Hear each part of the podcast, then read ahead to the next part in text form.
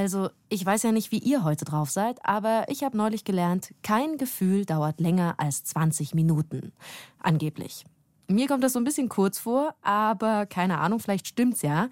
Was ich auf jeden Fall weiß, was wir alle wissen, es gibt solche und solche Tage. Und Menschen sind verschieden. Das war natürlich schon immer so, auch bei Beethoven. Und gerade Beethoven, der war super egozentrisch und konnte ziemlich miesepeterig sein. Ganz anders war da einer seiner Freunde drauf, ein Geiger. Und der war so ziemlich das Gegenteil von Beethoven. Aber erstmal hallo und herzlich willkommen zu unserem Podcast Zoom, Musikgeschichte und was sonst geschah. Hier bekommt ihr, wie immer, skurrile Anekdoten und Geschichten aus der Welt der klassischen Musik. Jede Woche in einer neuen Folge, die wir rauspicken für euch aus dem Radioarchiv von BR Classic. Ich bin Christine und heute geht's um diesen Geigenfreund von Beethoven, um George Bridgetower.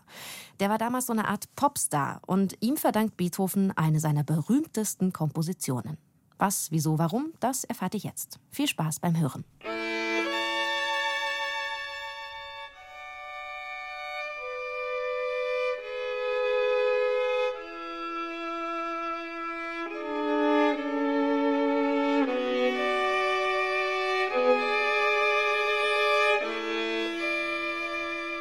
Es war eine Männerfreundschaft der besonderen Art, eine Geistesverwandtschaft mit Seltenheitswert. Da fanden sich zwei sympathisch, die unterschiedlicher nicht hätten sein können. Auf der einen Seite Ludwig van Beethoven, der egozentrische Komponist, das verquere Genie, das mit seinem ungepflegten Erscheinungsbild und seinem miesepetrigen Verhalten die Mitmenschen verschreckte. Auf der anderen Seite der Geigenvirtuose George August Paul Green Bridgetower, schlank, agil und elegant.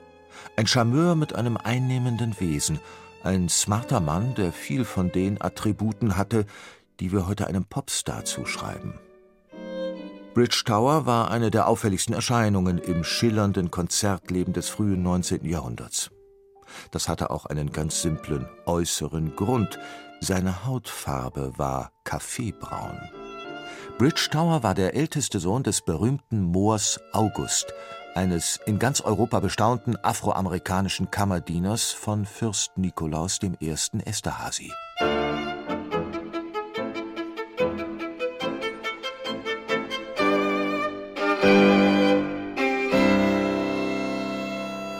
Beethoven und der Mulattengeiger, die beiden Brüder im Geiste, begegnen sich zum ersten Mal im April 1803, als sich Bridge Tower im Gefolge des Prinzen of Wales in Wien aufhält.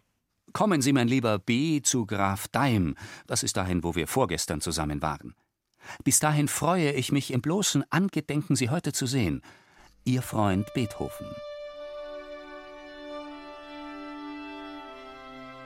Bridge Tower, Beethovens lieber B., ist zu diesem Zeitpunkt 23 Jahre alt. Damit ist er neun Jahre jünger als der Komponist und hat bereits eine erstaunliche Karriere hinter sich. Die Mutter aus Galizien, der Vater ein ehemaliger Sklave der Antilleninsel Barbados. Geboren im polnischen Bielsk-Biała, sozialisiert im aristokratischen Ambiente der Fürstenfamilie Esterhazy und damit unter dem künstlerischen Einfluss Joseph Haydns, der George vermutlich sogar unterrichtet hatte. Mehr Multikulti geht fast nicht.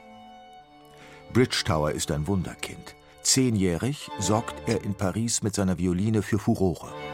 Wenig später geht der abessinische Prinz nach London. Dort ist er regelmäßig in allen bedeutenden Theatern und Konzertsälen zu hören. Mit 14 erhält er den renommierten Konzertmeisterposten im Orchester des britischen Thronfolgers.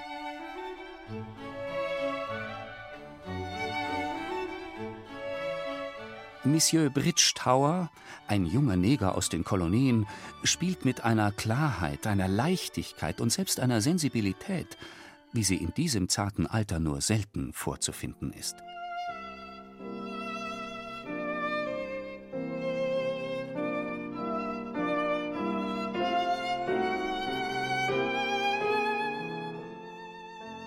Wien im Jahr 1803. Bridgetower ist ein Mann, der die Gabe hat, andere für sich einzunehmen. So ist der sonst so reservierte Beethoven begeistert von seinem neuen Freund. Da scheinen sich zwei gefunden zu haben, die viel verbindet. Zum Beispiel die Lust an derben Späßen und sarkastischem Wortwitz, aber auch ein tiefes Musikverständnis und künstlerisches Empfinden. Bridgetower muss ein vorzüglicher Instrumentalist gewesen sein. Beethoven ist inspiriert und greift auf eine alte Idee zurück, zu einer brillanten Sonate im konzertanten Stil, zu einem in seiner Dimension gewaltigen, technisch äußerst anspruchsvollem und formal kühnen Werk gegen die Hörgewohnheiten seiner Zeit. Die Uraufführung des heute legendären Stücks findet am 24. April 1803 im Wiener Augarten statt.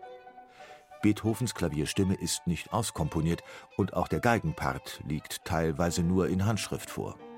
Immer wieder sind die beiden Künstler gezwungen zu improvisieren. Sonata Mulatica lautet der Titel der Komposition, die in Beethovens Manuskript diese launige Widmung trägt. Sonata Mulatica, geschrieben für den Mulatten Brischdauer, ein großer Narr und mulattischer Komponist.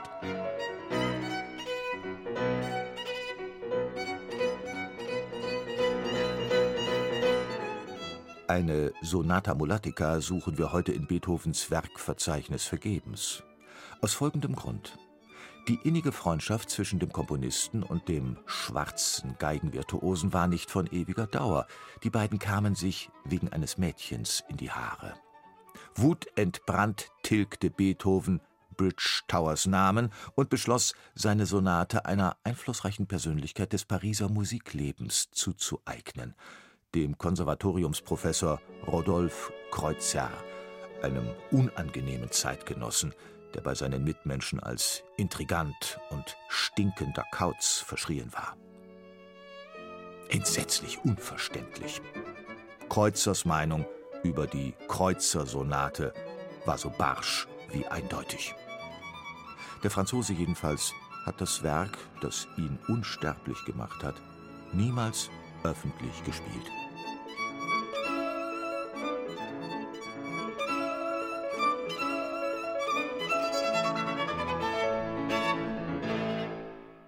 Das war ein Zoom von Markus Vanhöfer. Zoom, Musikgeschichte und was sonst geschah. Gibt's immer samstags neu in der ARD-Audiothek und natürlich überall dort, wo es Podcasts gibt. Und nächste Woche geht's dann um Antonio Salieri. Ihr wisst schon, das ist dieser Komponist, der seinen Zeitgenossen Mozart vergiftet haben soll.